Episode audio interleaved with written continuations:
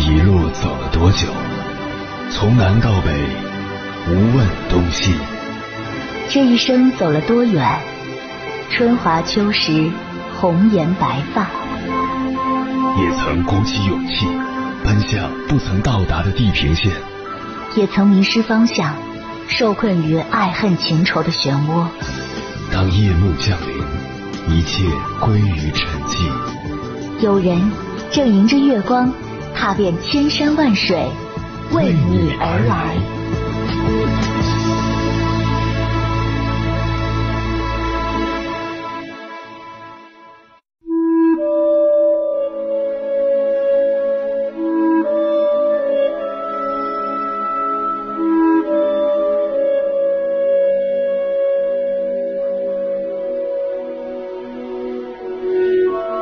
之前曾读过这样一则寓言故事：有个胆小如鼠的人走在路上，偶尔低头看到自己的身影和足迹，以为遇到了鬼怪，心里十分害怕。不料跑得越急，影子追随越紧，结果精疲力尽而死。这就是成语“畏影恶迹”的典故，出自《庄子·渔父》。从心理学的角度来看，这是一种典型的过度焦虑。关于过度焦虑，武志红也讲过一个类似的故事。他有一个做老板的朋友，特别害怕坐飞机，因为老板总是担心飞机会掉下来。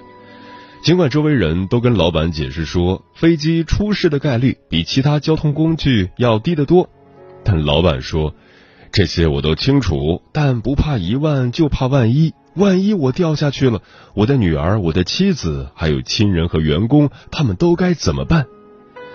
所以，老板每次坐飞机都惴惴不安。后来，为了避免这样的情绪，老板甚至十多年没有乘坐飞机。现代社会，越来越多的人深陷焦虑，无法自拔。虽然很多人都没有到像这位老板那么严重的地步，但大家或多或少都被焦虑萦绕着，经常性的失眠、紧张、烦躁，找不到出路，干什么都没劲。不知道自己真正想要的是什么，不知道自己该做什么样的选择。长期焦虑感爆棚，心理压力过大，会让人身心深受其害。据中国国民心理健康发展报告（二零一九至二零二零）显示，十八至三十四岁青年是成人中最焦虑群体，无业、失业、退休人员的抑郁水平最高。其次是学生群体，焦虑已经成为了这个时代的时代病。引发焦虑的原因有很多，其中一个重要的原因就是急于求成，比如七天狂瘦十斤、十五天成功美白等，不由得让人感叹：如果事事都如此简单，那世间就不会有高低贵贱的差异了。据说年轻时候的齐白石特别喜爱篆刻，但他总是对自己的篆刻技术不满意。一天，他向一位前辈请教，前辈对他说：“你去挑一担楚石回家，要刻了磨，磨了刻，等到这一担石头都变成了泥浆，你的印就刻好了。”于是齐白石挑了一担楚石来，刻了磨平，磨平了再刻，手上不知起了多少血泡。渐渐的，楚石越来越少，地上淤积的泥浆却越来越厚，最后一旦储石竟真的化石为泥了。齐白石的水平在岁月的磨练中不断精进，成为了家喻户晓的篆刻匠人。其实化解焦虑的方法有很多种，其中一种就是让自己的脚步慢下来。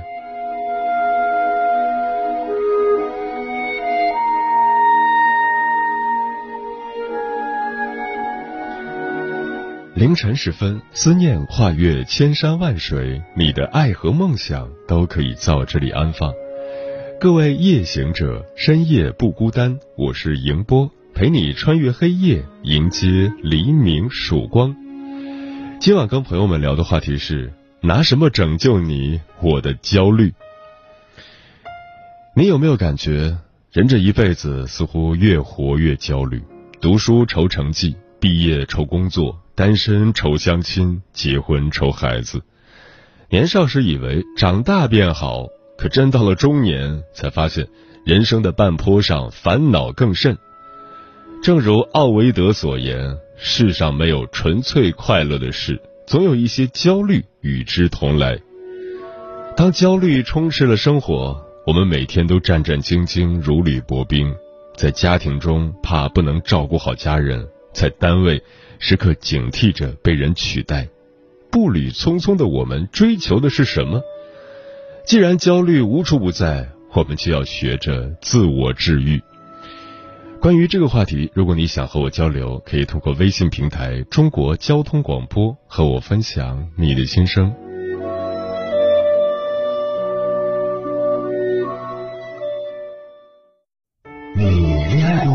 结婚算，俺都有孙子了。呃，一直都单身啊。爱过，你有梦想吗？我希望多拉点生意，给孩子攒点钱。年轻的时候想当个舞蹈家。当然有啊，不过 我只想给自己打工。我一直想开个花店。你走过千山万水吗？跑了二十多年车，哪儿没去过呀？我也是个旅游达人，山山水水都看过。还没走过，不过呢，我想以后是不是能够环游世界？追星算吗？从一个城市跑到另一个城市。那你呢？我。爱过，有梦想，此刻依然在路上，跨越千山万水，奔赴与你在深夜的心灵之约。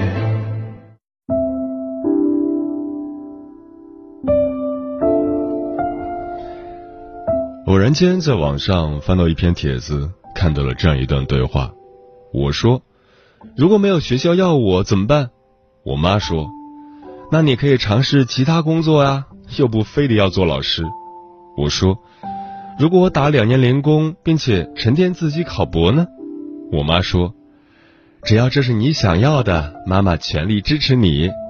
我说，那如果别人说，不是说你女儿很优秀吗？怎么也找不到好工作？我妈说，我女儿读了那么多年书，休息两年怎么了？我尊重你的选择，你也不要有压力。这时铁主才顿悟。原来所有的压力都是自己给予的，从来没有人强迫过他做任何事情，实在没有理由再伤心难过了。今晚千山万水只为你，跟朋友们分享的第一篇文章选自《读者》，名字叫《对抗焦虑最好的方法》，作者二辉。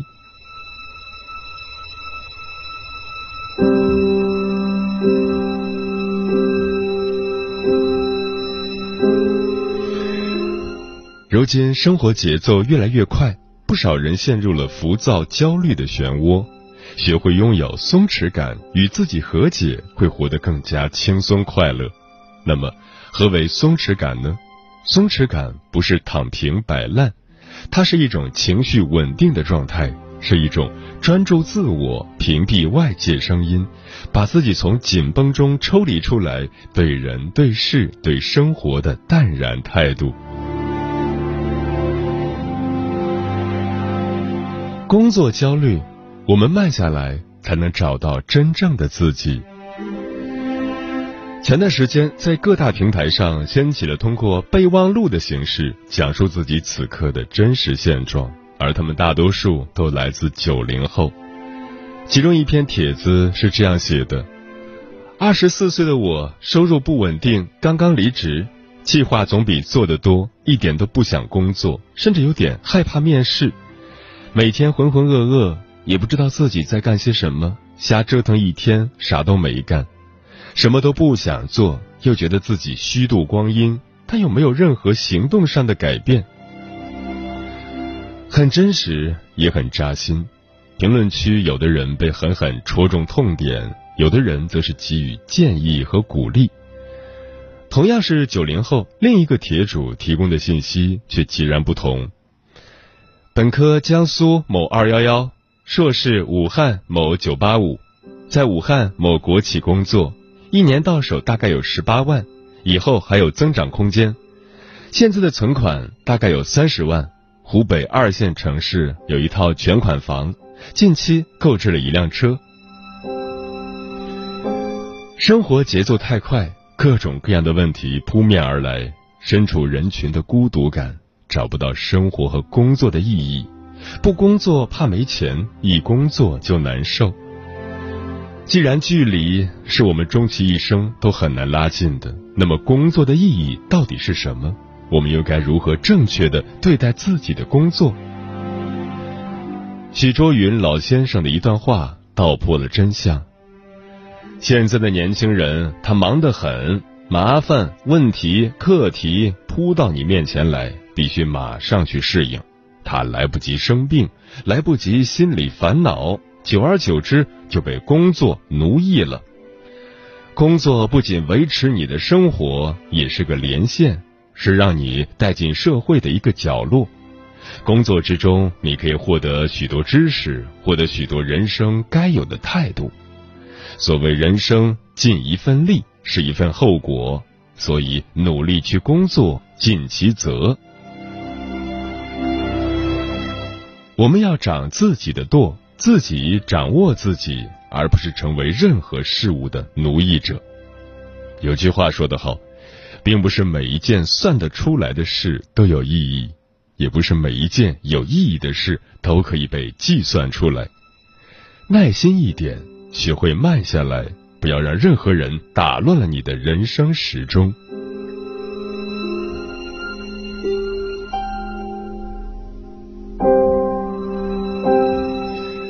社交焦虑，向内探索，你比想象中的更强大。袅袅是一位具有独特表演风格的喜剧演员，在综艺节目《脱口秀大会》上，他用极其幽默生动的方式来体现了社恐人士的日常。节目中，他坦言自己是一个极其内向的人，常常没有什么存在感。有一次在卫生间时，他把手伸到了水龙头下面，却没有水流出来。当时他在想，竟然连小小的水龙头都敢忽视我的存在。或许早该习惯这种被忽略的挫败感了。然而这时，旁边有个人把开关搬起来，水瞬时流了出来。他说，他特别在意别人的看法，甚至超出了他的个人感受。即便现在他被一只老虎咬了，他都很难喊救命，因为如果没有人救他，顶多就是一死。可是，一旦有人救，就还得跟他打声招呼。如果武松从他面前走过，他都会想，他应该叫吴老师还是叫松哥？如果叫吴老师就太疏远了，但是叫松哥又太亲切了。节目的最后，他一针见血的指出，内向的人就像月亮，只要有太阳在，没有人能看得到他。到了晚上，太阳休息了，月亮还亮着，因为他在琢磨着白天的事情，根本睡不着觉。短片《焦虑症患者的一天》中，就完完整整的诠释了这段话。早晨，一个男子醒来，不难看出他整个人身上都充满了疲惫和无力。他无时无刻不在胡思乱想，仅能想到的尽是生活中最糟糕的情况。约会前，他总能消极的认定自己会说错话、做错事，因此他经常会临时爽约。在地铁上，他发着呆，琢磨着昨天老板看他的眼神好像有点不太对劲。接着，他又拿出手机看了一眼，发现朋友一直没有回复他消息，又想自己有没有做错什么事情。一整天，他都在为这些小事心不在焉。没有人愿意做一座孤岛，那我们为何害怕与别人产生联系呢？因为过分在意别人的评价，因为害怕失去，害怕不被接纳，害怕出丑，因为自卑。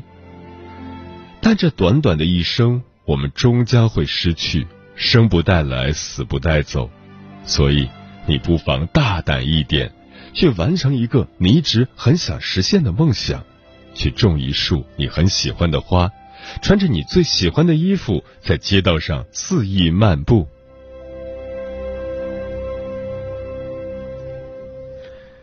容貌焦虑，我不完美，完美多苍白啊！就在去年，三十三岁的知名网红小冉因油脂感染去世。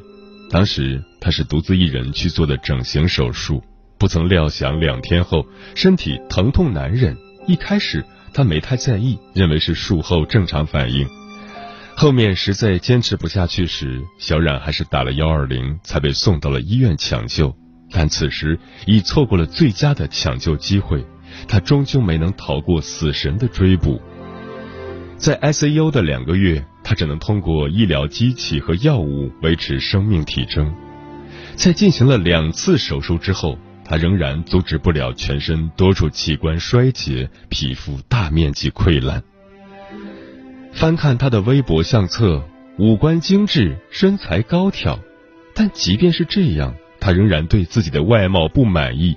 就连他的粉丝也一再劝阻，可他还是没能听得进去。这个漂亮、幽默、风趣的女孩，还是没能摆脱容貌焦虑的困扰。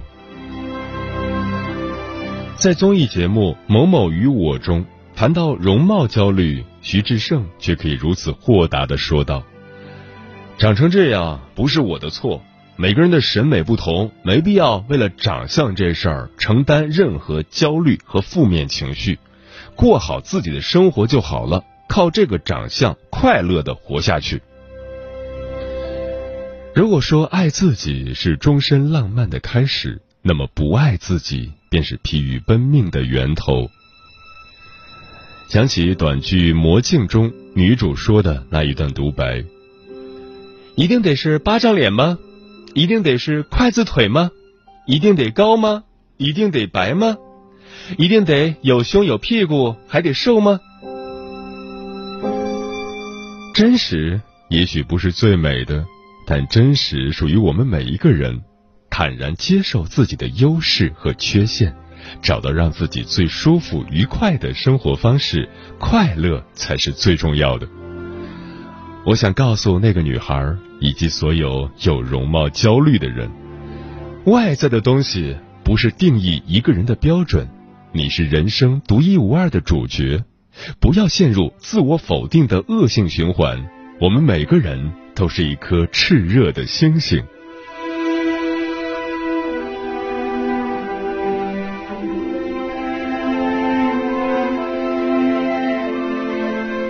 我们不得不承认，焦虑越来越常见了。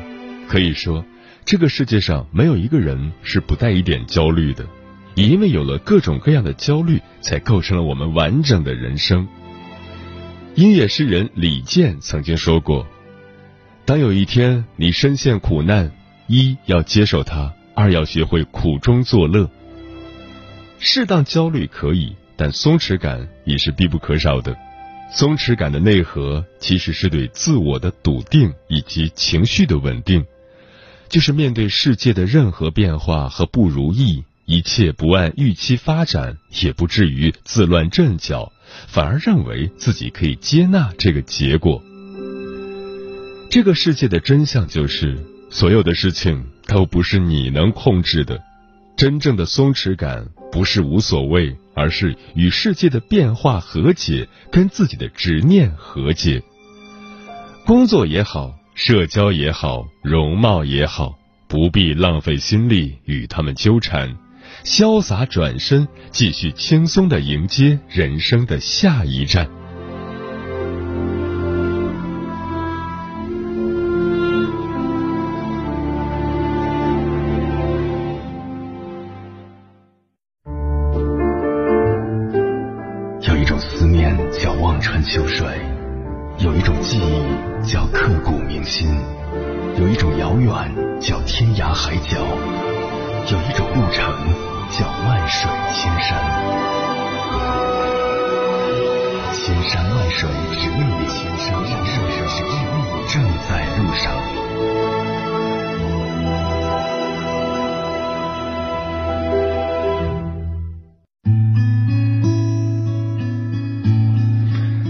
感谢此刻依然守候在电波那一头的你。你现在听到的声音来自中国交通广播心灵夜话栏目《千山万水只为你》，我是迎波。今晚跟朋友们聊的话题是拿什么拯救你？我的焦虑。微信平台中国交通广播，期待各位的互动。书童说，很多人都会因为自己不够好而焦虑不安。有句话说，你相信什么就会看见什么。越对自己没信心，就越消沉；越消沉，就越对自己没信心。如此反复，陷入一个死循环，种种负面情绪也就随之而来了。人生短暂，不要让自己的生活败在无谓的执念上。那些改变不了的，不要和他较劲。多关注自己的长处，要知道每个人都会有独特的闪光点。那些有可能改变的，不要给自己设限。天净沙说，现代社会物质生活富足，并没有减少我们的焦虑。那用什么来拯救焦虑呢？我觉得还是要充分利用好自己的时间，让自己忙起来、充实起来，可能就没有时间焦虑了。不要过于在意自己没有的东西。把注意力放在自己擅长的事物上，人生可能更有滋味。手心的温暖说，最近对这个话题深有感触。我们总是习惯性的关注别人比自己还多的，常常因为过分在意别人对自己的看法，让自己陷入纠结、焦虑、不知所措的状态。听着节目，我以后不要再过度的关注别人的看法了，也不会再轻易的自我否定了。风林说：“我觉得拯救焦虑最好的方法就是让自己忙起来，生活不能太闲。我每天早晨六点就起来，匆忙到学校，开启忙碌的一天。晚上下班早早的就去锻炼了，根本没时间焦虑，没有时间去谈论别人的闲事，更没有时间考虑自己哪里不舒服。看来忙碌能够治愈所有的不开心啊。”烈日灼行说。我妈说：“你不用成为谁，成为你自己就好。我从来都不要求你成为别人家的孩子，我的女儿只需要成为她自己。也许别人看你不够优秀、不够聪明、不够努力，但是你自己觉得快乐就足够了。”木姑娘说：“面对焦虑，有的人选择逃避，有的人选择趋近。越逃避，所焦虑的事情越强大，反过来让自己更加焦虑。如此反复，最后无力担负。”越趋近，所焦虑的事情慢慢变得清晰，变得具体。后来发现，并没有自己想象的那么可怕。嗯，很多时候我们之所以焦虑，是因为明明知道问题在哪里，却一拖再拖，迟迟不去解决，直到时间越来越紧迫，事件越来越严重，才急得像热锅上的蚂蚁。如果你对一件事情感到焦虑，最好的方法就是立刻去行动。永远记住，不可拖延，不可空想，行动是治愈焦虑的最佳良药。或许真的那么重要，让我该去如何寻找？问你怎么知道？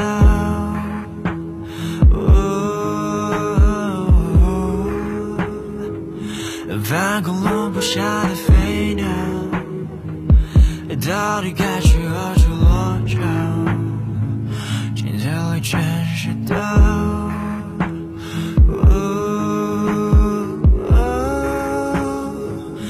过去真有那么重要？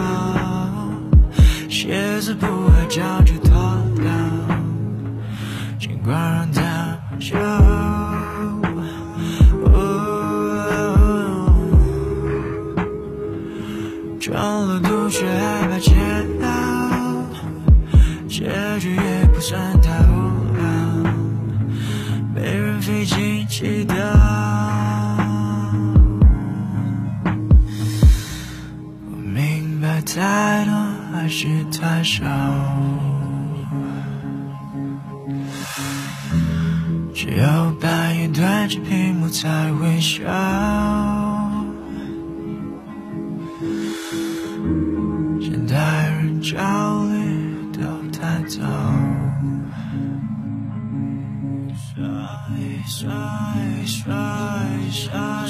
So just thinking，不管你说的那些唯一，这世界终会充满猜疑，舆论在被制造。